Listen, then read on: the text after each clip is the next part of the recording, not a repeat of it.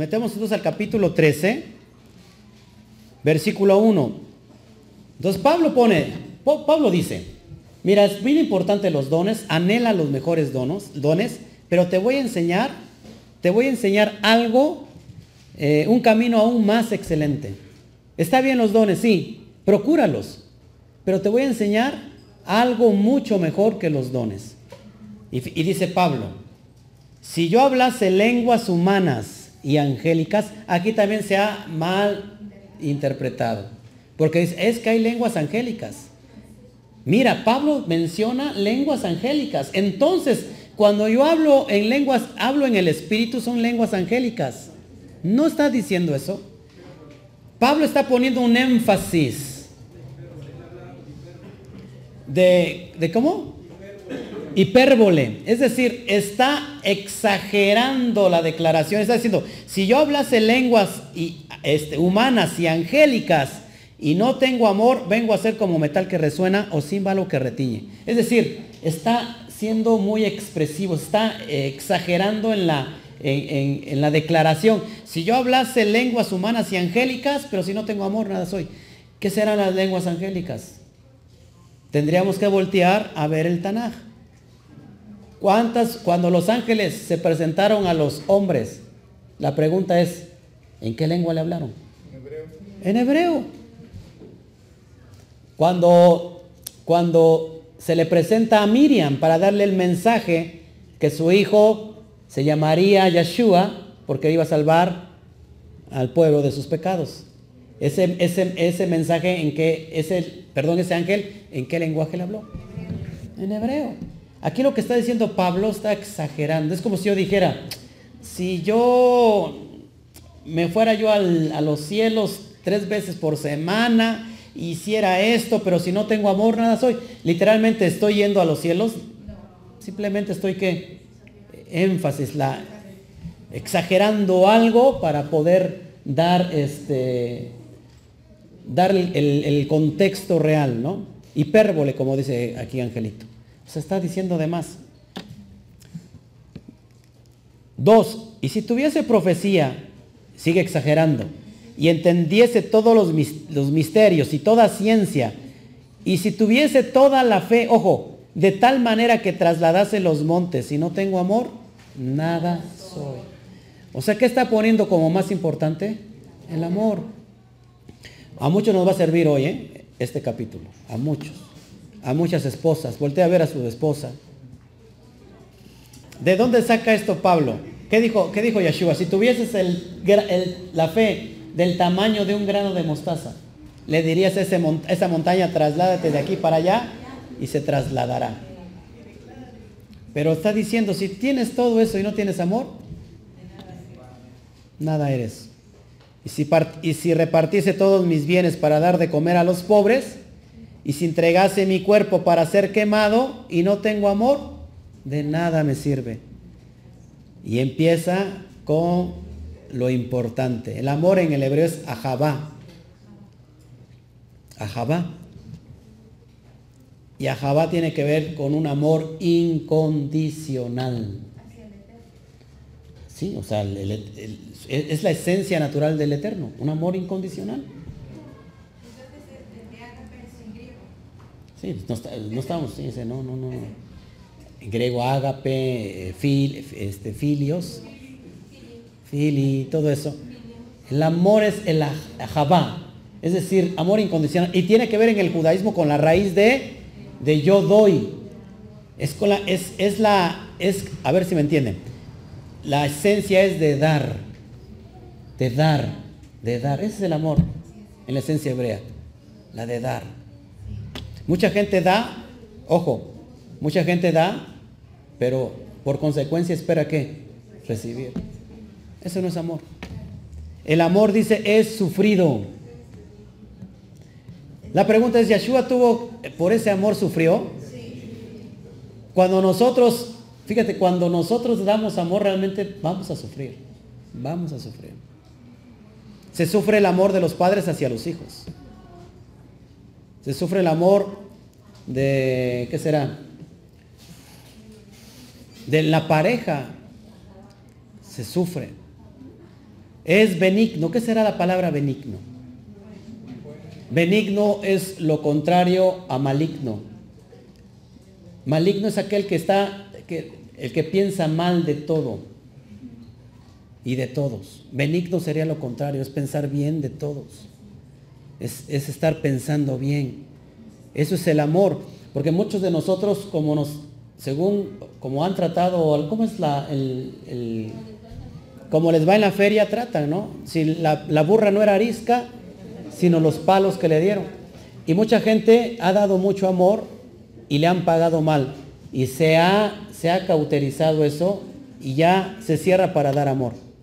¿Saben que a mí me pasa mucho eso? Damos y en lugar, o sea, no, no espero recibir nada, pero en lugar de no recibir nada, recibo algo que es traición.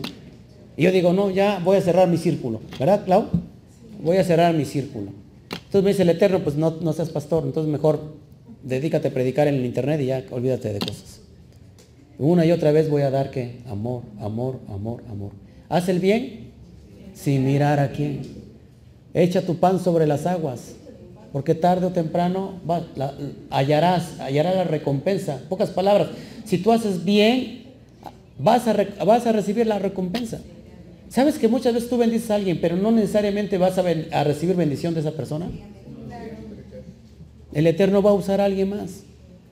Es más, cuando tú le das a, a las personas que andan mendigando, tú le das una limosna, ¿verdad? en realidad le prestas a Yahweh. Estás prestando a Yahweh. Amén. El amor no tiene envidia. Una persona, cuando una pareja, uno de los dos empieza a sobresalir más que el otro, normalmente si es mujer y sobresale más, ¿qué hace el varón? El machismo. Es, el amor no tiene envidia. Te va bien mi amor, qué bueno, bendícela porque lo, suyo es tuyo y lo tuyo también es de ella. En serio, es una comunidad, es una unidad, es una asociación. ¿Usted, ¿Usted cree que yo me voy a enojar porque mi esposa le vaya bien? Al contrario, no. Al contrario, porque me invita a salir, gloria al Eterno. Yo digo, tú estás bien, yo estoy bien. Exactamente, si mi esposa está bien, yo estoy bien. Pero ¿qué? O sea, ¿cómo vas a estar bien si tu esposa está mal? Así que bueno, me cae regorda.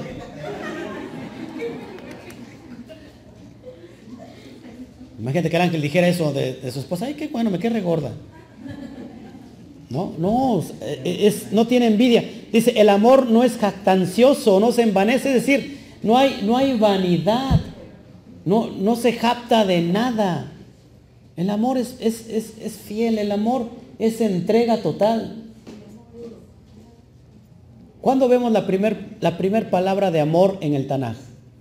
¿Cuándo vemos la primera la primer palabra de amor en el Tanaj? La primera vez que aparece el amor.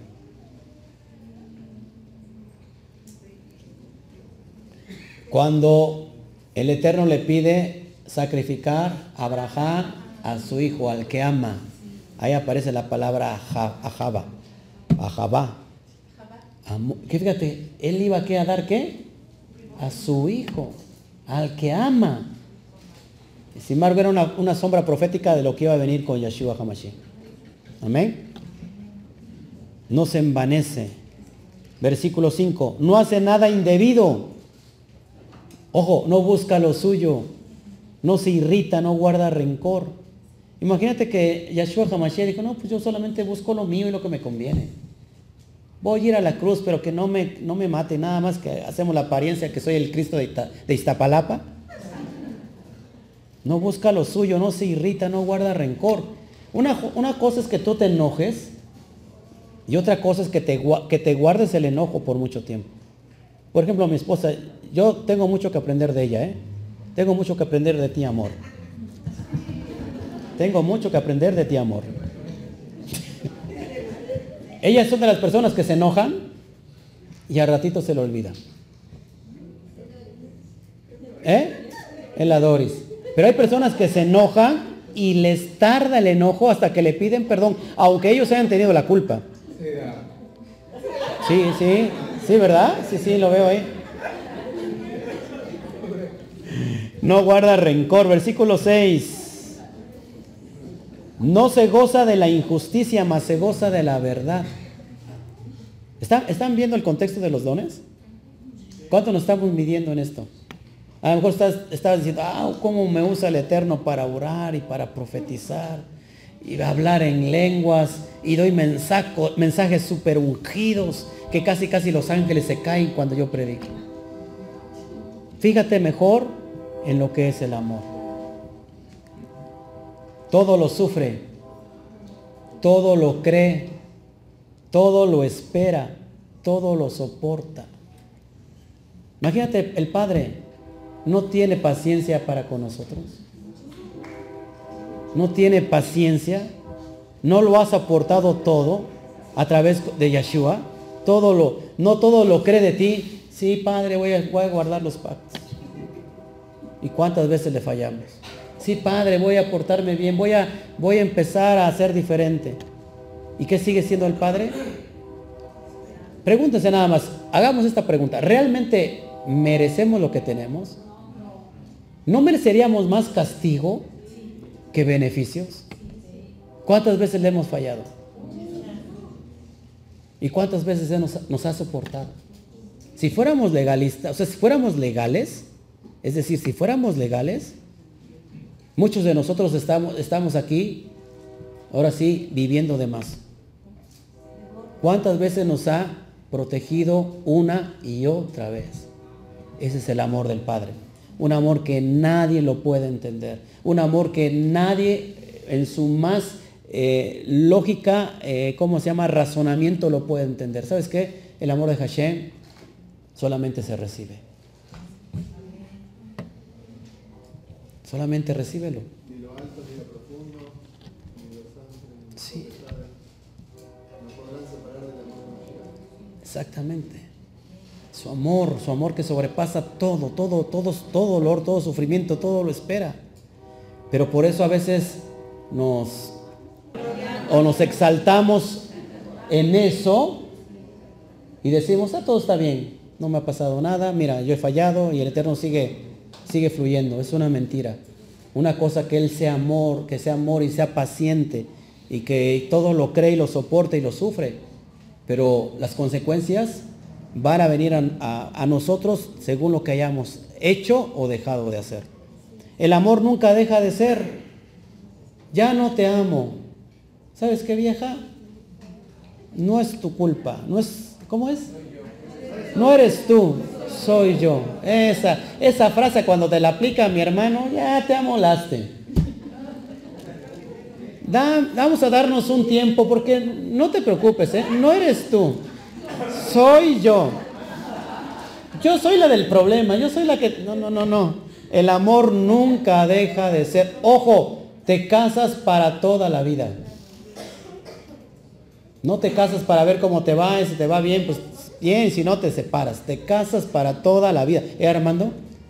¿Están unidos? ¿Eh? Ah, pues qué bueno, que te, dije que este era para... Ya se acercó más Alejandrita, ya sabía lo que venía. Y si se viene el capítulo 3 es bueno, este aquí me lo amarro de una vez. El amor nunca deja de ser, ya no te quiero. Ojo, ¿cómo que ya no te quiero? Si el amor no es una emoción, el amor es una decisión. Tú decidiste amar a Alejandra Armando y Alejandra decidiste amar a Armando. Yo decidí amar a mi esposa. Que llega momentos que, que te puedes airar y te puede hasta caer mal, pero no por eso la dejas de amar. Imagínate, ojo, el amor tiene mucho que este tiene que ver con los padres. Imagínate que mis padres me dijeran, no, ya no queremos ser papá de Oscar. ¿Cuántas veces lo ha hecho enojar su hijo? Y por eso dice, voy a dejar de amar a mi hijo. El amor nunca deja de ser.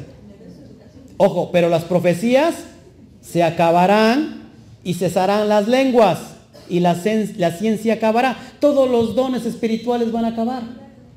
Todo. ¿Para qué te estás perdiendo y diciendo, ah, yo quiero hablar más en lenguas y, y, bla, bla, bla, y no sé qué tanta cosa? Y quieres profetizar, pero si no tienes, no tienes amor. Dice, porque en parte conocemos y en parte profetizamos. ¿Cómo es esto? Ahí te va la respuesta. Mas cuando venga lo perfecto, ¿qué es lo perfecto? ¿Qué es lo perfecto? La conclusión de las promesas de redención. Yeshua tomando a su pueblo, a su novia, ¿para qué? Para ejecutar lo que quedó inconcluso, las bodas del Cordero. Y entonces venga y reinemos con Él. Entonces, lo que es en parte se acabará. Pablo dice, cuando yo era niño, hablaba como niño, pensaba como niño, jugaba como niño. Mas cuando yo fui hombre, dejé lo que era de niño. Otro dirá, cuando yo era niño, hablaba como niño, pensaba como niño, jugaba como niño. Cuando ya fui hombre, sigo jugando como niño, sigo haciendo de niño, sigo haciéndolo de niña. Haciendo berrinches. Deja de, pensar como antes pensabas. No, es que a mí, yo sigo pensando en las lenguas. No, es que las lenguas yo las viví. ¿Cómo que ahora es posible? Cuando eras niño, pensabas como niño. Ya que eres adulto, ya deja de ser niño.